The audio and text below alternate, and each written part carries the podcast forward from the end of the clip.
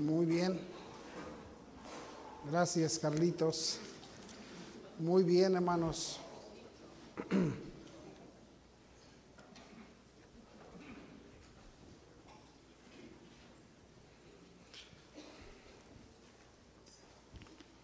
Bueno, vamos a, vamos a ver este, vamos a continuar con la, lo que empezamos la semana pasada, amén hermanos.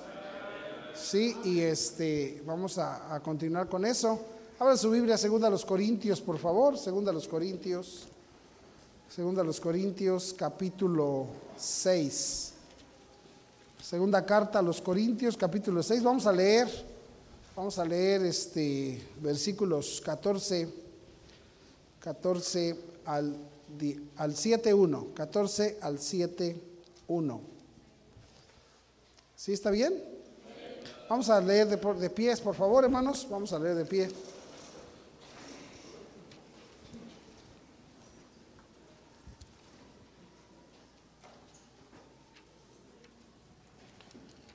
¿Están ahí, hermanos? Bueno, vamos a ver varias cositas, ¿verdad? Y este, vamos a ver varias cositas y, luego vamos a, ver este asunto. Según los Corintios 6, versículos 14 al 7.1, dice, no os unáis en yugo desigual con los incrédulos, porque ¿qué compañerismo tiene la justicia con la injusticia? ¿Y qué comunión la luz con las tinieblas?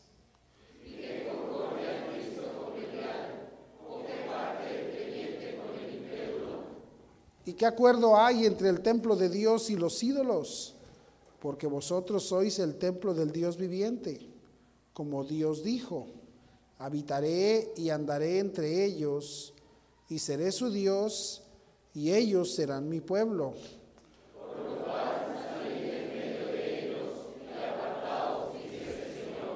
Y no toquéis el mundo, y yo recibiré. Y seré para vosotros por Padre, y vosotros me seréis hijos e hijas, dice el Señor Todopoderoso, juntos. Así que, amados, puesto que tenemos tales promesas, limpiémonos de toda contaminación de carne y de espíritu, perfeccionando la santidad en el temor de Dios. Bueno, vamos a, este, orar. Señor, bendice este tiempo y permite que tu palabra pueda hablar a nuestros corazones. Eh, danos la autoridad y la fuerza que necesitamos para que tu palabra nos convenza y podamos darnos cuenta, razones para vivir bajo principios de tu palabra, Señor. Ayúdanos, por favor. Te lo ruego, te te lo suplico en el nombre de Jesús. Amén. Tomen asiento, hermanos. Pues aquí tenemos, aquí tenemos este, esta, este, esta, esta parte y, yo creo que, bueno, este, cabe, merece la pena eh, tomar ciertas ilustraciones. Ahorita que tuvimos este canto, este canto que acabamos de escuchar, ¿sí, ¿sí lo vieron o no?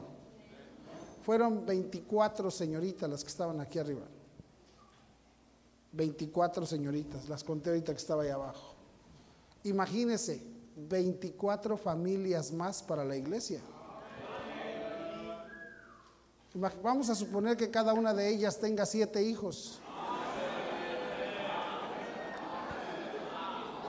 Vamos a suponer, digo, digo, si se casan con un hombre, si se casan con un hombre de de veras, Sí, pueden tener siete. Si se casan con uno que le tiene miedo a las mujeres, pues acaso tendrán dos nada más. Sí. Ay, pastor, yo tengo dos, pues por ti lo digo. O le tienes miedo a las mujeres, o le tienes miedo a mantener, yo no sé a qué le tienes miedo. Sí.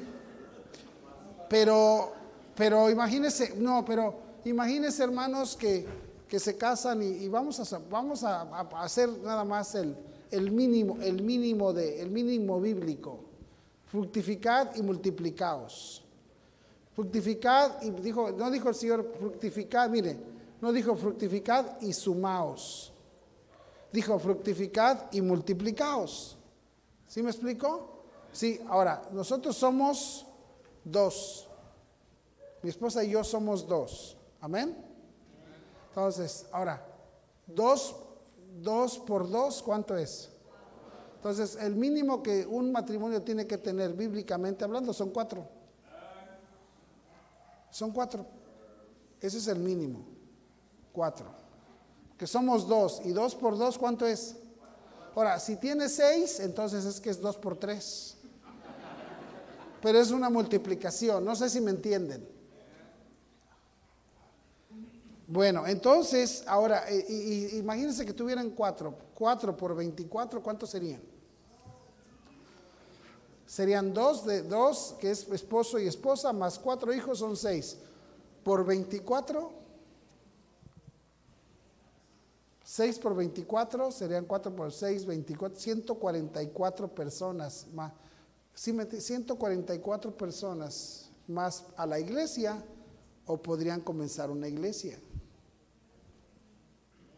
Si una iglesia fuerte tendría 100, 100 personas pueden hacer una iglesia fuerte.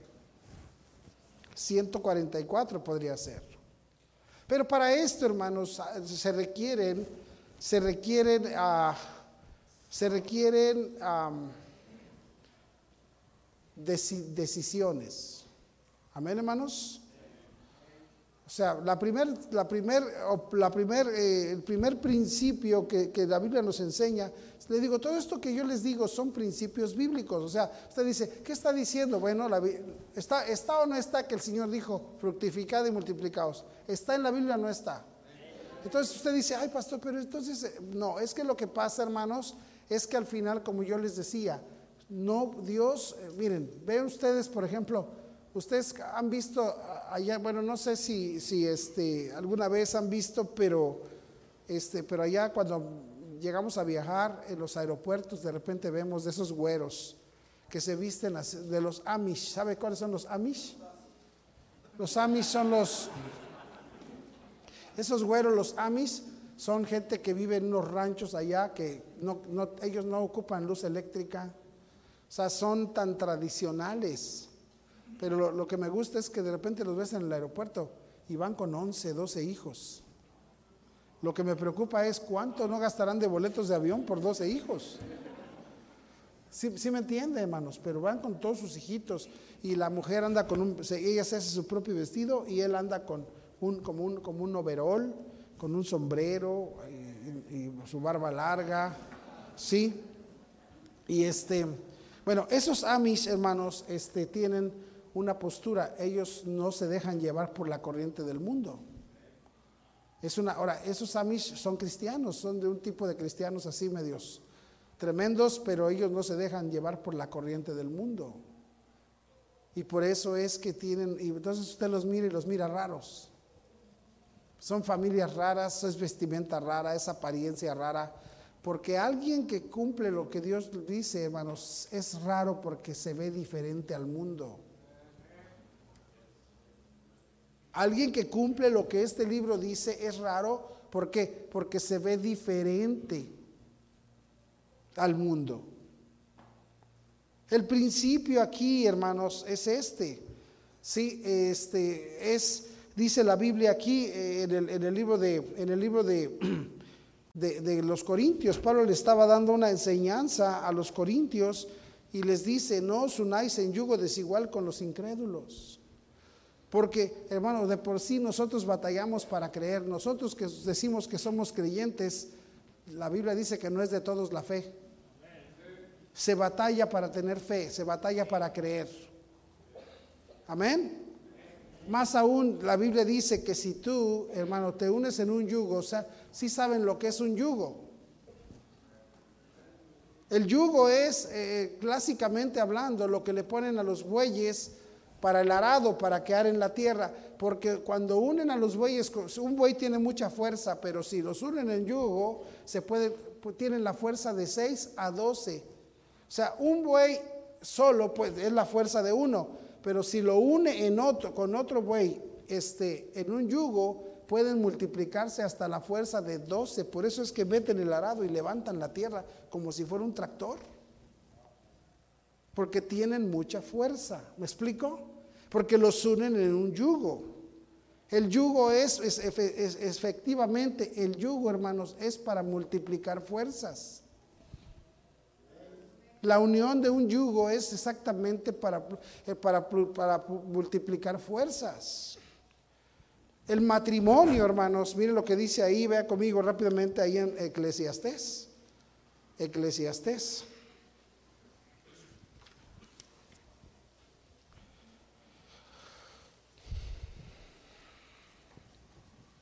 Mire que dice el capítulo 4. Eclesiastés 4, versículo 9. ¿Lo tiene? Dice, mejores son dos que uno. Mejores son dos que uno, porque tienen mejor paga de su trabajo. Porque si cayeren, el uno levantará a su compañero.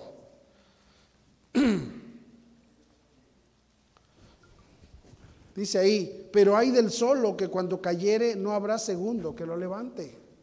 También si dos durmieren juntos, se calentarán mutuamente, mas ¿cómo se calentará uno solo? Y si alguno prevaleciere contra uno, dos le resistirán. Y cordón de tres dobleces no se rompe qué. La Biblia dice, mejores son dos que uno. ¿Están ahí hermanos o no? Entonces, es importante, hermanos, este,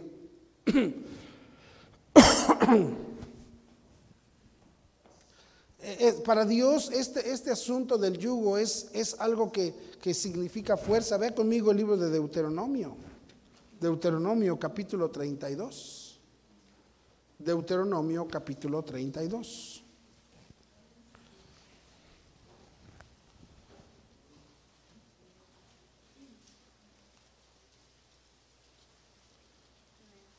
¿Lo tiene o no lo tiene? Mire qué dice en el versículo 30.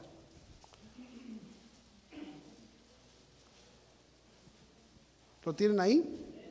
Mire, mire cómo hace la pregunta a Dios y dice, ¿cómo, ¿cómo podría perseguir uno a mil? Ponga atención. Y dos, hacer huir a qué? Dice, mire, hay uno, dice Dios, está diciendo esto, miren, en la guerra, dice, hubo hombres que uno solo persiguió a mil. Pero cuando se puso de acuerdo con un segundo y se juntaron, entonces no hicieron huir a dos mil, hicieron huir a diez mil. Se multiplicó la fuerza. ¿Están viendo eso, hermanos? Dice, uno hace huir a mil y, dos hacen huir a diez mil. Lo que está diciendo Dios es cuando hay un yugo, dice, cuando hay un yugo, cuando hay una unión verdaderamente, dice, Dios está esperando fuerza. Dios está esperando que seamos un equipo de fuerza, de bendición. Amén. Y por esa razón, hermanos, Dios estableció este tipo de cosas porque entre todo lo que vamos a ver ahorita, pero Dios dice, está dando un ejemplo, dice, mira, no te unas en yugo desigual con un incrédulo. Para ti es difícil creer te unes con un incrédulo y hay, hay principios bíblicos que dicen que no vas a convencer al incrédulo. Si, mira, si no es que yo me junté y, este y yo lo voy a ganar y yo lo voy a hacer que sea cristiano. Escúchame bien, ese no, eso, Dios no hace excepciones a los principios. Tarde que temprano vas a pagar el resultado de haber roto un principio. Voy a repetir eso. Dios no va a decir, ah, bueno, con él, con ellos voy a... Dios no es como tú y como yo, sentimentales. Dios dice, tarde que temprano, el principio que rompiste va a dar un resultado. No te puedes unir con un incrédulo. Hay un yugo desigual. Dice, no os unáis en yugo desigual con los incrédulos. Dice, porque qué compañerismo tiene la justicia con la injusticia. El justo por la fe vivirá. El injusto, hermanos, y nosotros, acuérdese, nosotros somos injustos. Siempre que te preguntan a ti, sí, siempre que a ti te preguntan en una situación desde que eres niño, ¿quién tuvo la culpa? Siempre dices, él, ella. Siempre estás culpando.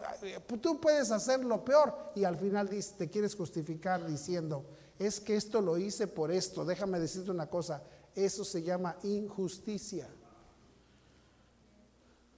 Injusticia. Entonces dice aquí, ¿qué compañerismo tiene la justicia con la injusticia? Nada. Lo justo siempre será justo y lo, y lo malo siempre será malo. ¿Me están entendiendo? Lo malo nunca va a ser bueno, hermanos. Hey, lo malo nunca va a ser bueno. ¿Qué dice el libro de Isaías? Hay de los que a lo malo le llaman bueno y a lo bueno malo. Estaba leyendo una, una publicación de un periódico que dicen que ahí en Coacalco se, se casaron dos viejas. ¿Sí? Y ponen ahí así como algo, y alguien pone un comentario que dice, en vez de que se pongan a poner agua y a cuidar toda la delincuencia que hay en este lugar, quítense de estar publicando estas tonterías que a nadie le ayudan en nada. No, hombre, se armó un zafarrancho ahí de cosas. Déjeme le explico qué es esto y es interesante porque uno puede saber lo que la gente opina. Eso te da un panorama de cómo anda el termómetro del corazón del mundo. Qué compañerismo, hermanos. Una sarta de tonterías que la gente está eh, diciendo, eh, hablando, ¿por qué? Por la injusticia. Y no se puede tener compañerismo. Mire qué dice aquí, qué comunión la luz con las tinieblas. Y qué concordia dice Cristo con Belial. ¿Cristo está de acuerdo con el diablo? No. ¿O qué parte el creyente con el incrédulo? Y ahí, ahí la conclusión. Un creyente y un incrédulo, hermanos, no, siempre es luz y tinieblas. Sí, un creyente y un incrédulo siempre, uno va a ser Cristo y el otro va a ser el diablo. O uno va a ser, una va a ser cristiano, eh, alguien va a ser Cristo y alguien va a ser el diablo. Están conmigo, hermanos. Dice versículo, porque vosotros sois templo del Dios viviente como Dios dijo, habitaré y andaré entre ellos y seré su Dios. Y Dios está, está, citando el apóstol Pablo este pasaje, hermanos, de ahí de... Este pasaje de la promesa que Dios hizo haciendo una referencia al Antiguo Testamento haciendo una referencia cuando Dios le dijo a Moisés, tienen que poner un tabernáculo para que mi presencia vaya ahí. Hoy día, hermanos, no estamos entendiendo que esto, estas cosas son tan... Si tú, tú crees que esto es ligero, no es ligero, estás comprometiendo la presencia de Dios en tu vida. Hermanos, si, si, si mire, Israel tuvo el privilegio de tener a Dios con ellos durante el tiempo. ¿Se acuerdan ustedes cuando cuando, cuando Dios, cuando Moisés subió al monte para recibir las tablas y baja y encuentra a Israel en una orgía, en un desenfrene ahí del todo el pueblo, porque hicieron una pachanga adorando becerros como lo hacían en Egipto al estilo del mundo. Y Dios le dice a Moisés, bájate. Y cuando Moisés baja y los ve, dice, ¿qué está pasando? Aquí parece que ellos siguen en Egipto, parece que está acá. Moisés dice, el, el problema aquí yo no, ya Moisés estaba seguro, Dios no va a querer ir con nosotros. El problema aquí es que Moisés era un líder y él pensaba más allá. Él no, él no pensaba en el momento. Él dijo, Dios ya no va a querer ir con nosotros. Y aquí en el desierto, sin Dios y con los enemigos, no vamos a durar nada. Moisés estaba, eh, entendía, si Dios no está con nosotros, ¿qué vamos a hacer?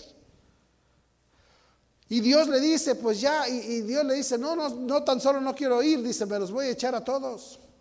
Y Moisés le dice, no, Señor, ¿qué van a decir? Que para eso. Y Moisés ora y convence a Dios y le dice, Dios, está bien, está bien. Dice, voy a mandarles un ángel. Dijo Moisés, no, Señor, si tú no vas con nosotros, dice, mejor aquí nos morimos.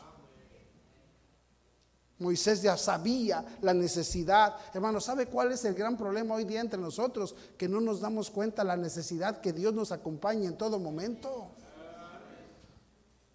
No nos damos cuenta que, hermanos, la vida del cristiano ya no puede ser una vida común. Tiene que ir Dios contigo. yo no sé tú cómo piensas. Mire, nosotros, mi esposa y yo, cada vez que salimos, sí, hermano, vamos a la, Ciudad de México. Y, hermano, ir a la Ciudad de México es, tú sabes, es como decían por ahí, es un albur. ¿Me estás entendiendo? Como puedes ir y venir, como puedes ir y ya no regresar. Entonces vamos y le decimos a Dios, Señor, te rogamos, tú sabes, no vamos a hacer algo por, vamos a hacer algo para ti. Ayúdanos, ve con nosotros, acompáñanos, hermano. No, yo, no podemos vivir sin Dios. Yo no entiendo a aquellos de ustedes, hermano, que salen como burros toda la vida. Ni te acuerdas que no sabes la necesidad tan grande de que tengamos a Dios con nosotros. Ustedes tienen sus hijos que de, alguna manera tienen que salir a la calle, tienen que ir a, no sé, a la escuela. Ponlos en las manos de Dios. Porque tienen que venir a la escuela cristiana con mayor razón, ponlos en las manos de Dios. Porque está pesado aquí el asunto, ¿me entiendes? Esos maestros a veces amanecen endemoniados, hermano. Y endemoniadas usted, yo no entiendo a algunos de ustedes que, ay, que, fulano y que quién sabe qué. Pues, ¿qué piensas? Pues, ¿qué, que los maestros son ángeles que vienen del cielo todas las mañanas? Son una bola de pecadores. y por eso a ti te conviene orar y decir, Señor, acompaña a mi hijo y haz que tu presencia esté ahí esa mañana para que esos que están ahí tengan temor. Eso sería más fácil y menos comprometedor que chismear y quejarse y murmurar.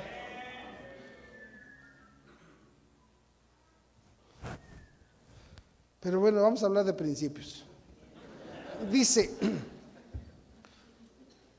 y dice, entonces Dios estaba diciendo, eh, miren, vea la, la promesa que Dios hace ahí en el versículo 18, dice, y seré para vosotros por Padre y vosotros me seréis hijos e hijas, dice el Señor Todopoderoso. Él dice, usted, yo voy a ser por padre, hermanos, y mira, yo no sé de ti, pero yo no, yo no tuve mi padre. Pero aquellos de ustedes que tuvieron su padre, ¿te acuerdas qué seguridad te daba tu padre? Por, mira, a lo mejor tu papá era lo que fuera. Déjame te digo algo, fíjate. Mira, Yo me acuerdo, yo me acuerdo cuando, cuando mi, esposa tuvo su abuelo. Y el abuelo formó ahí un, equipo, e hizo un negocito. Y en ese negocito, hermanos, que hizo el abuelo, que él comenzó, que él era un, mira, y, eran del, el abuelito era del mundo, era del mundo, era un hombre del mundo, y le gustaba chupar.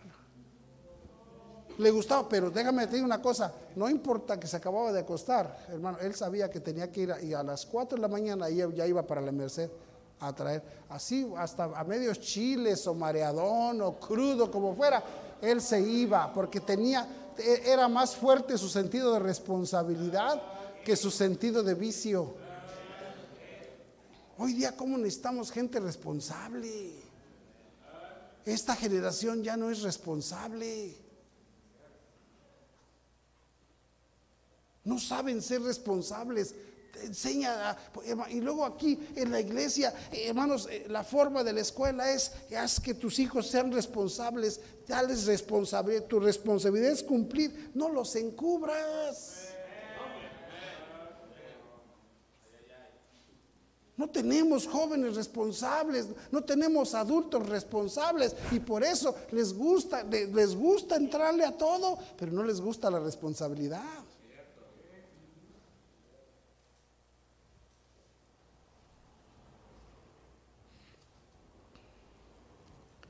El abuelo era, hacía esas cosas y este y me acuerdo que me acuerdo que todo el mundo se quejaba del abuelo.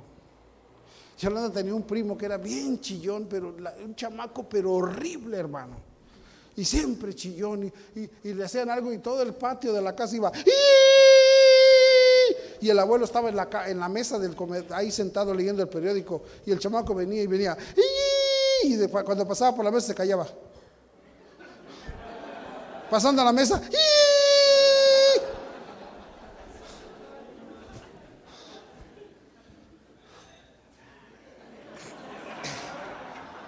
déjame, déjame te digo algo, escúchame bien.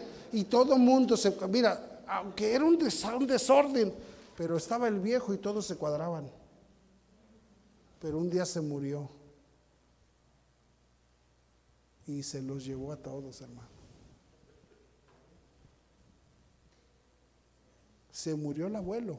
Y mira, vino la decadencia. Hasta, ah, mira, el, el viejo vivió, ahí estuvieron, se murió y hasta los echaron de la casa donde estaban, porque por, no sé si 40, más de 40 años vivieron. Te lo doy como un, hermano, yo viví cosas y cuando leo la Biblia pienso en mi vida, en lo que viví, y son ilustraciones hermosas de saber, necesitamos la presencia de Dios. Están siguiéndome. Y Dios les dice, seré para vosotros por Padre. Y una vez que se murió ese viejo gruñón, ese viejo gruñón que hasta, mira, hasta mí, mira, escúchame bien, a mí cuando era yo novio de mi esposa, me hizo la vida ese viejo. Y eso que no era cristiano, y a mí, me, a mí no me dejó pasarme de listo nunca.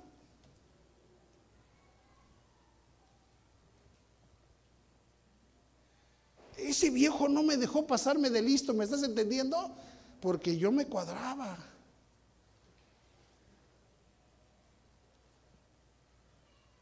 Porque representaba una imagen paterna. ¿Entiendes o no entiendes?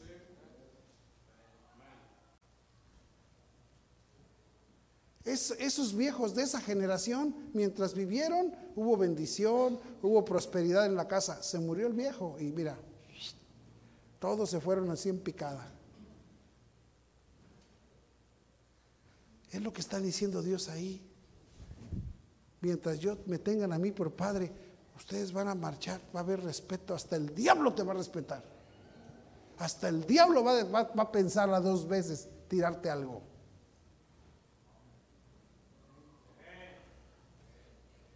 Y dice ahí, y vosotros me seréis hijos e hijas, dice el Señor que, mira la expresión, hermano, por eso hay que leer la Biblia y entender estas expresiones. Dice, ¿sabes quién te está dando una promesa? El Todopoderoso, el que todo lo puede el que puede hacer cualquier milagro, el que puede cambiar cualquier situación, el que puede cambiar cualquier corazón. Dice, por esa razón te conviene, por esa razón te conviene no hacer, no romper principios en el yugo desigual.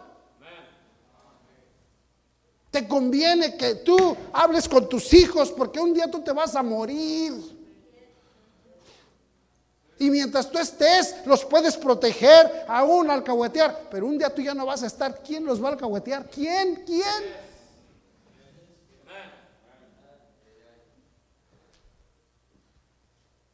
Por esa razón se necesita este, entender este, este punto, porque ellos necesitan a Dios, la protección de Dios, hermano. La presencia, el cuidado de Dios es un principio importante. Hoy día todo el mundo no se da cuenta la necesidad tan importante que nuestros hijos sepan tener la presencia de Dios en sus vidas. Porque de repente salen algunos más bien lorenzotes y que yo le doy para acá. Y, imagínate que ahora, ojalá hermano, ojalá que imagínate que se levante uno que diga, me voy de misionero. ¿Y a dónde vas, hijo? Voy allá, Tumbuctú. Espérame. Y sabes una cosa, si ese muchacho no sabe tener la presencia de Dios, ¿quién lo va a proteger? ¿Quién lo va a cuidar? Ahora, no, importa que no vaya a Tumbuctú, a lo mejor lo vas a tener en la misma casa, pero sin la presencia de Dios sale sobrando el asunto. Y Dios está dando un principio y una promesa y dice versículos 1 del 7, dice, así que, amados, puesto que tenemos tales, pero mira, Dios está prometiéndonos algo, dice Pablo, hay que aprovechar que Dios nos está diciendo, voy a estar contigo.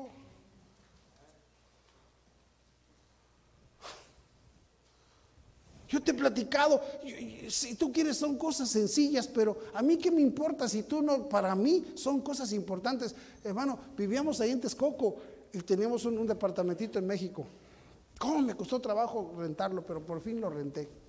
Y con esa renta, ¿cómo sufrimos? Pero cuando ya lo renté, ya con esa renta pagábamos la renta acá de Texcoco, porque estábamos, yo estaba en el instituto y era un, era un, un vivir, un vivir sobreviviendo todos los días, hermano. Ya un día este, mi esposa me dice, oye, le dije, voy a ir a, vendíamos tamales y le dije, voy a la Merced a, traer para los tamales y me dice mi esposa, pasas por la renta porque ya mero vas, va a llegar, si vas a ir aprovecha para que no vayas otro día. Y dije, sí, y le hablé al hombre, me dijo, sí, pásale, ahí te dejé con mi esposa. Y ya pasé, ya venía con lo de la bolsa, pasé por el dinero de la renta y me subo al micro, hermanos. Me siento hasta atrás Ahí voy sentado y pues dije, voy a leer mi Biblia. Y estaba leyendo, iba yo leyendo la Biblia. De repente yo no vi, yo no, o sea, yo no me fijé, sino yo nomás de repente vi que se me sentó uno a un lado. Ahí va sentado a un lado de mí. Ya yo lo volteé a ver. Y él vio y me dice, lo volteé y me dice, ¿qué? ¿Es la Biblia? Y le dije, sí. ¿Tú la lees? Y le dije, sí. ¿Y qué aprendes ahí? Le dije, ¿cómo ser salvo? ¿Tú eres salvo? Me dice, estuve encanado. ¿Sí entiendes la expresión eso? Estuve en el bote. Y me dijo, estuve encanado y ahí me hablaron. Y le dije, pues si quieres yo te puedo enseñar cómo ser salvo. Y me dijo, no, mejor después. Y se para así del asiento y dice, bajan chofer. Y ya y dice, y cuando ya se va a bajar, se paran otros tres, y se, unos por adelante, otros por atrás, y los otros le hacen, y le hacen, ya no, ya no, les dice, ya no. Y le dice, bájese, cámara, micro, denle las gracias a este que les hizo el paro. Y se bajaron. Y yo dije, híjole, me iban a bajar lo de la renta. Y tú puedes pensar, pero yo, ¿sabes qué? Pero ahí estábamos, cuando yo me iba, nos poníamos a orar, Señor, guárdame, protégeme. Necesitamos la presencia de Dios en nuestras vidas. Necesitamos que Dios, y dice Pablo, si tenemos esas promesas, tenemos esas promesas. Dice entonces, ¿por qué? Dice, hay que, hay que, hay que, tener cuidado de no unirnos en, yugos, en yugo desigual con incrédulos. A veces, hermano, los de la propia familia son los que te están desanimando en tus decisiones. Perdón, hermano, pero cuando yo tomé mis decisiones de ser cristiano, ir a la iglesia, los primeros que me atacaban eran mis propios hermanos, hasta mi mamá. Porque como ella no entendía, pues no creía. Y como no creía, pues entonces, aunque era mi mamá, hermanos, ella se iba más por sentimientos. Ay, pero ¿qué vas a hacer? ¿Pero por qué te vas allá si aquí tienes tu casa? ¿Qué necesidad de ir a batallar? ¿Que quién sabe qué? ¿Que quién sabe cuánto? Y yo me daba de decirle como Cristo le dijo a Pedro, aparte, quítate delante de mí, Satanás. Me eres tropiezo. No se lo decía porque era mi jefecita, pero pero yo entendía que ella no entendía cosas. Amén. Pero yo necesitaba la presencia de Dios. Sí, hermanos, y hay una promesa de estas cosas, es un principio. Estamos, queda claro este, este punto. Y Dios siempre peleó con su pueblo en cuanto a estas, en cuanto a este asunto, porque el pueblo de Dios, lo que hermanos, la razón que el pueblo de Dios tenía, podía ir adelante, podía seguir, no era que era capaz y tenía ejército, no era Josué, ni era Moisés, ni era nadie, era Dios con ellos. Y mire que dice ahí en Éxodo capítulo 34.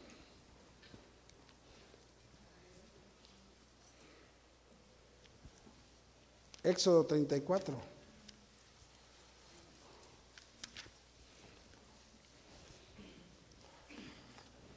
¿Están ahí? Mire qué dice el versículo 11. 34.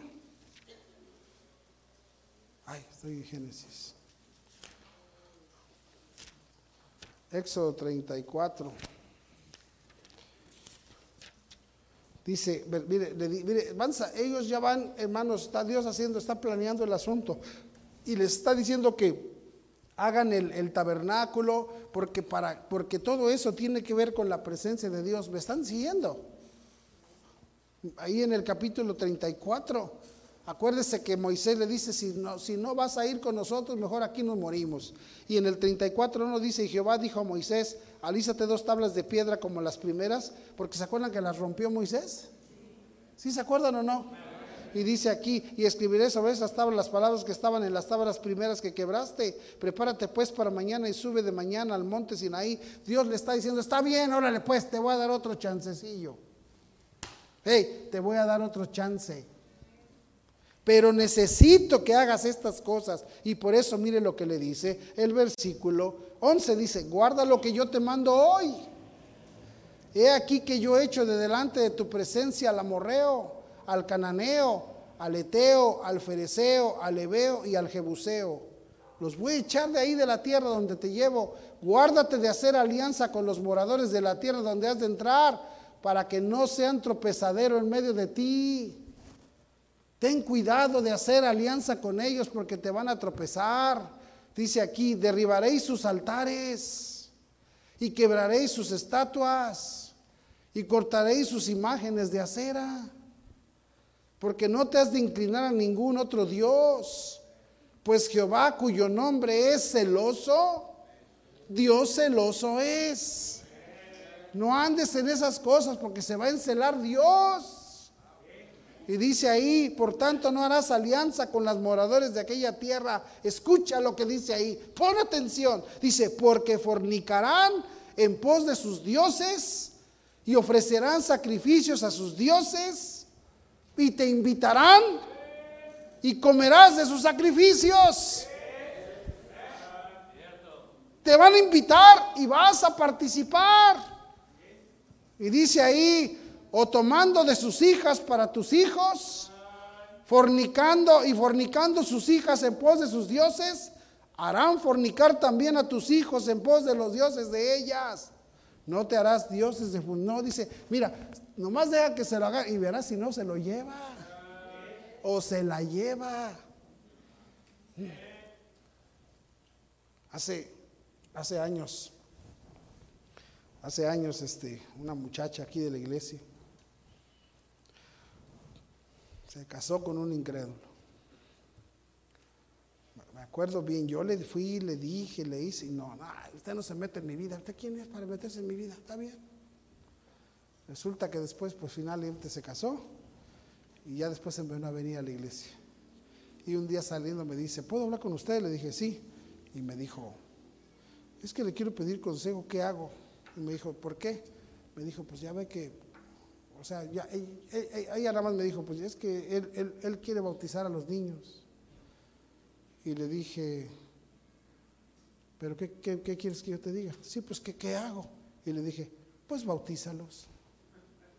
Y me dice, así me ve como, ¿seguro? Y le dije, pues sí. Y bautízalos. Y me dice, ¿Qué no, es, qué no, es lo contrario de lo que usted me debe de decir? Le dije, no, lo contrario de lo que tú debiste hacer en aquel entonces. Ahora sí estás muy celosa, ¿no? Pero cuando yo te dije, no te importó. Estabas muy enamorada, no pensaste en eso. Rompiste los principios. Y ahora ese es el resultado.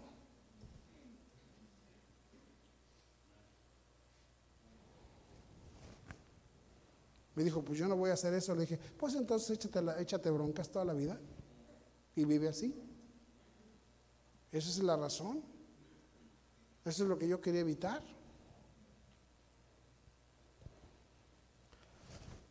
Dice, van a, dice, porque dice que, eh, ¿qué dice hermanos? Ellos dice, te van a invitar y vas a comer. Y Dios dice, ¿eh? Dios no dice, no vayas a comer, ¿eh? No, dice, comerás. Así que guárdate.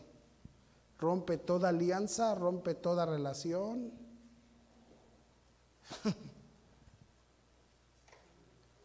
Porque si rompes esos principios son tan importantes, hermanos. Padres, son importantes.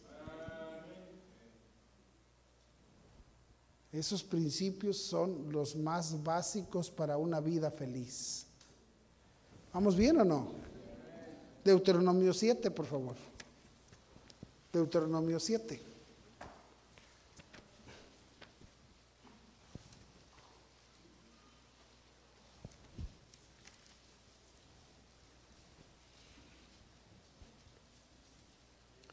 Versículo 1, cuando Jehová tu Dios te haya introducido en la tierra en la cual entrarás para tomarla, y haya echado delante de ti a muchas naciones, al Eteo, al Jerjeseo, al Amorreo, al Hananeo, al Fereceo, al Ebeo y al Jebuseo, siete naciones mayores y más poderosas que tú, y Jehová tu Dios las haya entregado delante de ti y las hayas derrotado, las destruirás del todo, no harás, con, no harás con ellas alianza ni tendrás de ellas misericordia y no emparentarás con ellas, no darás tu hija a su hijo, ni tomarás a su hija para tu hijo, porque desviará tu hijo de en pos de mí, y servirán a dioses ajenos, y el furor de Jehová se encenderá sobre vosotros, y te destruirá pronto. Mas así habréis de hacer con ellos, sus altares destruiréis, y quebraréis sus estatuas, y destruiréis sus imágenes de acera, y quemaréis sus esculturas en el fuego. Tienes que hacer estas cosas, dice Dios. Esa fue la responsabilidad que Dios dio, hermanos, a nosotros los padres. Esa es la nosotros tenemos que, hermanos, mira, déjate de estar pensando en tantas cosas. Y, y esto debería de ser el principio de tu vida. Si me explico o no? Lo demás es, secundario. Esto es lo que destruye. Ahora, si tú no eres un creyente verdadero y nada más le haces al cuento y defiendes tus posturas ahí tontas y todo eso, y al final, no te preocupes porque al final de todos modos no vas a tener resultados. Toda la vida puedes estar en la iglesia y de todos modos tienes que estar batallando con borrachos y con mundanos porque las hijas no fueron cristianas. Tú nada más fuiste una iglesia pente, pero tú no eres nada. Es la razón por la que muchos no les gusta esto, y menos mi postura, no les gusta. Si nadie es tonto, hermanos, bien que sabes de qué se trata. Y por eso, hermanos, si fuera, mira, si fuera, este, esto estaría, ya hubiéramos roto esas paredes y estaríamos hasta aquellos pasillos de allá. No cabríamos. Pero la razón es que la gente dice, no, yo no, yo no le entro. Pero cuando tú quieres las promesas de Dios y que Dios tenga a, tenga tus hijos, lo tengan por padre y cuide sus vidas y todo eso, tú tienes que entrarle a este asunto porque esto debe de ser el principio de tu vida. Esta es prioridad. Tú dedícate nada más a esto. Tú eso es lo que Jesús dijo. Dijo, dijo, por, por nada estéis afanosos. Dice, ¿quién podrá por mucho que se afane añadir esa estatura en codo? ¿Lo dijo Jesús o no? Y dijo ahí, por eso dice, no, no te preocupes por qué comeréis o qué vestiréis. Dice, porque eso es lo que la gente del mundo busca. Vamos a ver ahí Mateo. Vamos a ver esto de principios hasta que se acabe el año. A ver, hermanos. Vamos a ver un montón de cosas de principios, pero esto es lo básico. Ya, si no te, ya, o sea, ya, ya vamos, ya, no, ya no vamos a estar deteniéndonos en nada. Mire qué dice ahí, versículo. Dije Mateo. Vamos a verlo en Lucas, que está más bonito. Lucas 12. Lucas 12.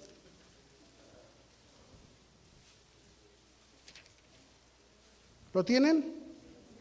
Versículo 22 dice, dijo luego a sus discípulos, por tanto os digo, no os afanéis por vuestra vida. Tu vida te preocupa, ¿qué comeréis? Y precisamente no estaba hablando de qué comeréis hoy, hermano. Estaba hablando es que todos queremos comer bien, todos queremos tener un día una vida de andar en restaurantes y andar a todo dar. Todos andamos en eso. ¿Qué comeréis? Dice, ni por el cuerpo qué vestiréis. Y no es que andas encuerado. Lo que pasa es que, todos queremos traer una buena garra, amén. Sí, algo hay más o menos que di que tenga una palomita en, las, los, en los zapatos. Así me entiendes, o que tenga tres franjas en los zapatos. No, no, me, no yo sé que no me entiende. Sí, todos queremos traer algo más o menos. Dice, la vida es más que la comida y el cuerpo que el vestido. La vida importa más que, que la que, que, comeremos o qué vestiremos o qué tendremos. Y cuando habla de vestido también está hablando acerca de casa y de propiedades. Dice, considerad los cuervos que ni siembran ni ciegan, que ni tienen despensa ni granero, y Dios los alimenta. ¿No valéis vosotros mucho más que las aves? ¿Y quién de vosotros podrá con afanarse añadir a su estatura un codo? Por más que te preocupes, no vas a lograr nada. Y dice aquí, considerad ah, perdón, este, ¿dónde dice el codo? Ah, 26, pues si no podéis ni aún lo que es menos, ¿por qué os afanáis por lo demás? Considerad los lirios como crecen, no trabajan ni hilan, mas os digo que ni aun Salomón con toda su gloria se vistió como uno de ellos. Y si así viste Dios la hierba que hoy está en el campo y mañana es echada al horno, cuánto más vosotros, hombres de poca fe, vosotros pues no os preocupéis por lo que habéis de comer, ni por lo que habéis de beber, ni estéis en ansiosa inquietud. Escucha el 30, porque todas estas cosas buscan qué. Hermano, deja de estarte ya preocupando por todas las cosas materiales y, establece principios para la vida, principios para que tus hijos se quiten de... Ahora, yo no estoy diciendo que eso esté mal, trabajar y tener, tener casa no es malo, tener buenas comodidades no es malo. Si Dios te las da, bendito sea Dios. Pero no vivas para eso, porque vives para eso, te olvidas de los principios y al rato, hermanos, están tus hijos fornicando en pos de dioses ajenos.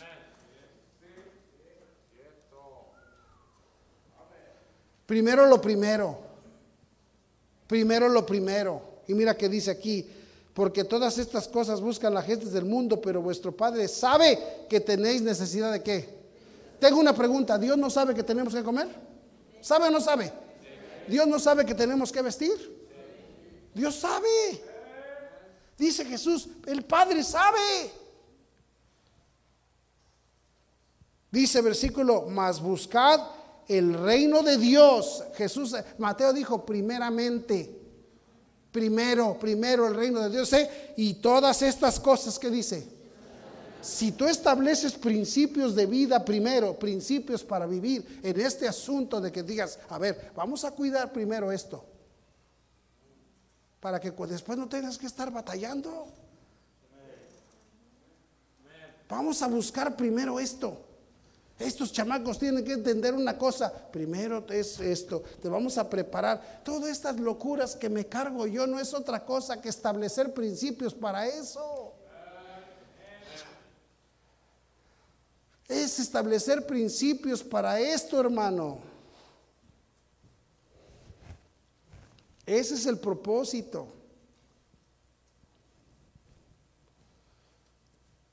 Porque, hermanos, por eso dice, tienes que aprender a, mantenerte y romper esas cosas que son las que nos, las que nos, las que nos conectan con los incrédulos.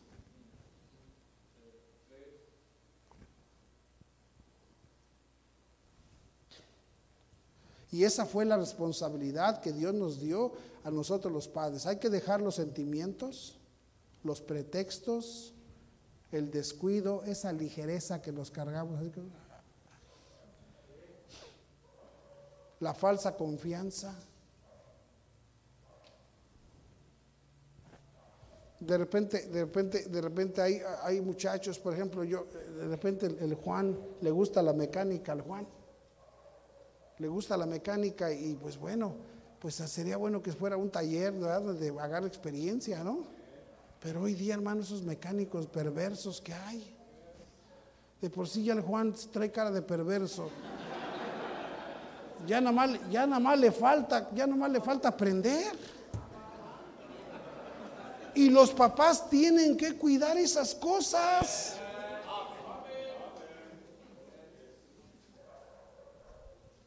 Los papás tienen que cuidar esas cosas.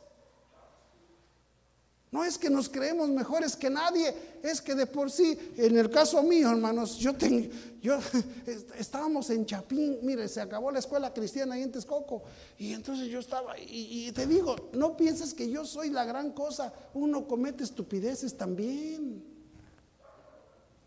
Este, el pastor Castillo cerró la escuela, ya mi hijo Alan no, no, hubo prepa para que entrara a la prepa ahí en, Texcoco y dijimos, pues ¿a dónde va a estudiar? Y, unos hermanos que eran, pues métalo aquí a Chapingo, que no sé qué, que no sé cuánto. No, hombre, hermanos. Como dijera el hermano Osman, error. Luego te platico.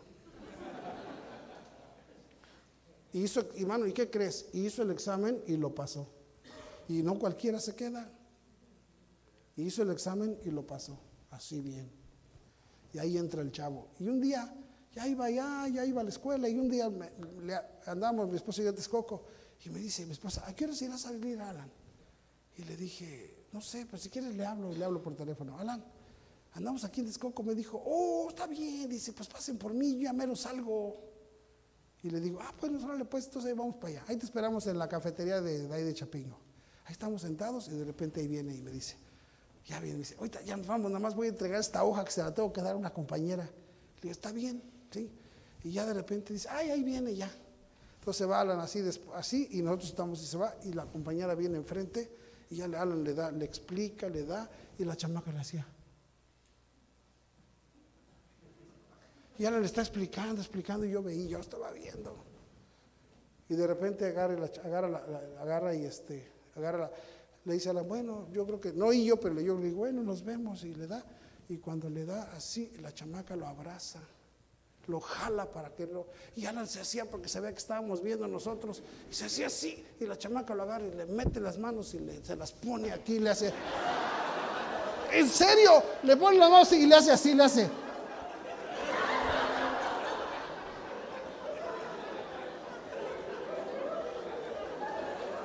Espérate, hermano, yo no te estoy mintiendo. Así le hizo.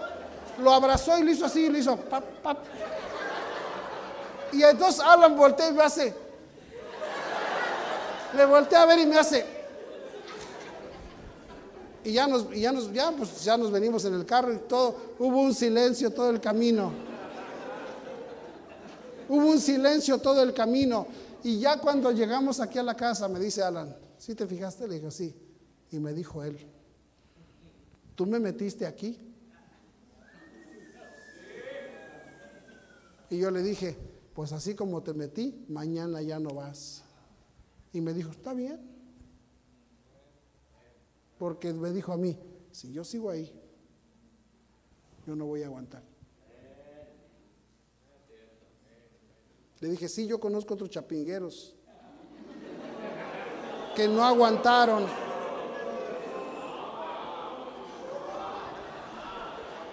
Estaba hablando de unos de Texcoco que iban allá a la iglesia.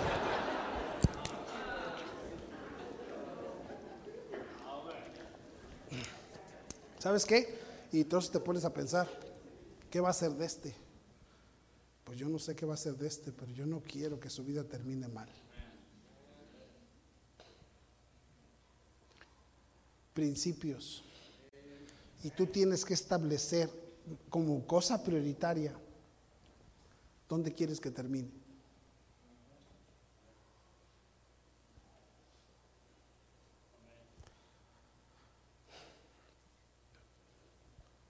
De todos modos, hermano, el día que se muera se va a ir sin nada. El día que tú te mueres te vas a ir sin nada. ¿Sí me entiendes? Pero ¿cómo quieres tú? Porque yo quiero que yo, uno quiere que tengan la presencia de Dios. Esto es importante, hay que, hay que poner principios básicos. Amén, hermanos. Y este asunto, por eso, ¿por qué crees? Escúchame, por eso es este, esta, eh, miren, yo no sé quién, pero si, tres cultos a la semana no es suficiente para que gente viva consagrada. Si así están todos, estos están todos los días aquí, todos los días, todos los días. A ver, déjame ver quién no está todos los días. Todos los días están aquí. Y estando todos los días aquí, aún así, hermano, ese, fue el propósito. Eh, ¿tú crees que a mí me importa que, a mí me importa que toquen o que no toquen? Lo que quiero es tenerlos aquí.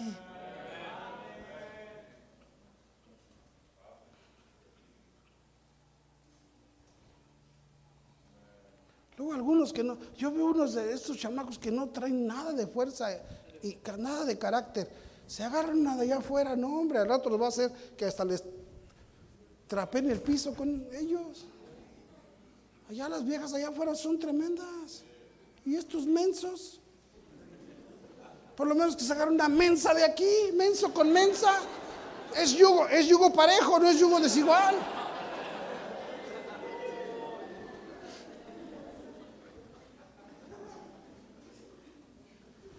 Ay, pero que es que yo la quiero chula. No me digas. No, se les quita.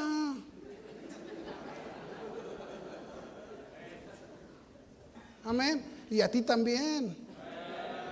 Ay, es que yo lo quiero guapo. Pues mira.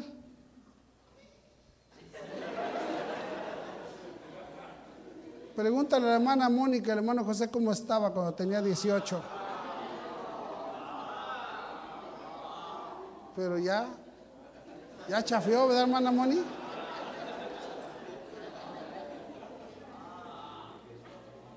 Pregúntale a la hermana Elsa cuando el hermano Poncho le dijo,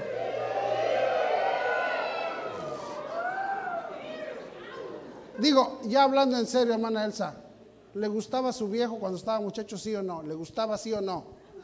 Sí le gustó. Eso dicen ahorita porque ya, ya están seguras, pero... Nomás porque no la quiero echar de cabeza, pero... Sí, pregúntale a la gorda con el Carlitos.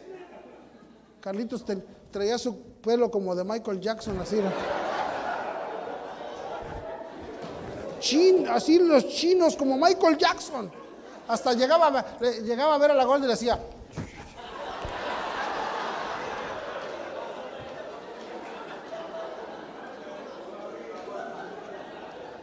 Pero ya se le quitó, ya se le quitó, ya. ¿Dónde está la cabellera de Michael?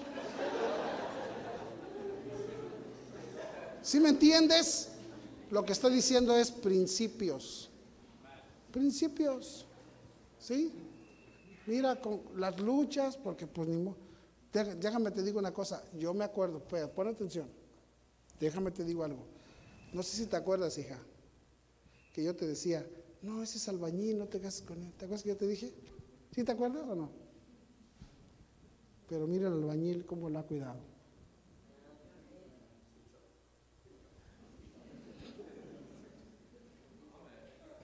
Porque uno, uno, uno tiene sus tiempos de estúpido también. Pero nada, pero la ventaja es que creían los dos. Y mira, mucho o poco, cuando los dos creen, con necesidades, pero juntos. Juntos. Si me, me está siguiendo, establezcan principios. Establezcan principios.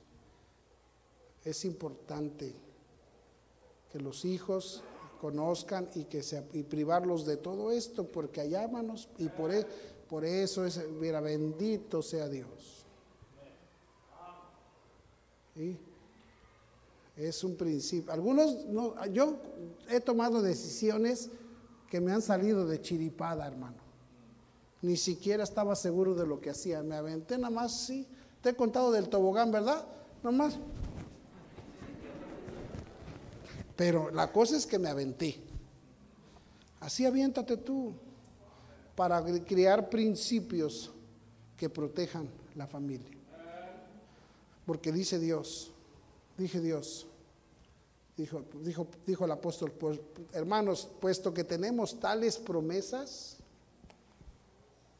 tenemos tales promesas, vamos a terminar, ya se acabó el tiempo. Segunda de los Corintios 7.1. Segunda de los Corintios 7.1.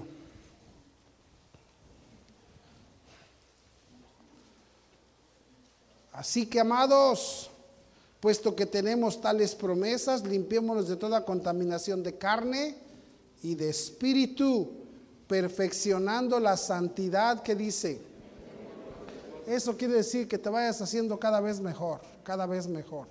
¿Sí?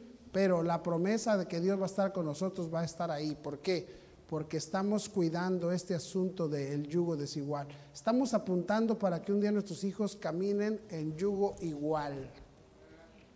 ¿Sí me están siguiendo?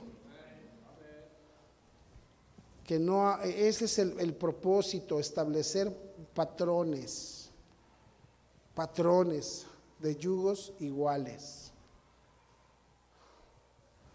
Ese es el principio para la familia. Ese es lo, lo, que Dios dio a nosotros. Y bueno, ahí ya vamos a seguir viendo esto. Sí, este, hay mucho que aprender de estos principios. Vamos a ver muchísimas cosas de todo tipo, pero es importante. Amén, hermanos.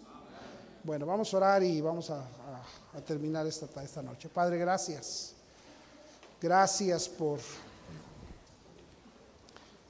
por tu palabra y y concédenos el continuar estableciendo principios que nos ayuden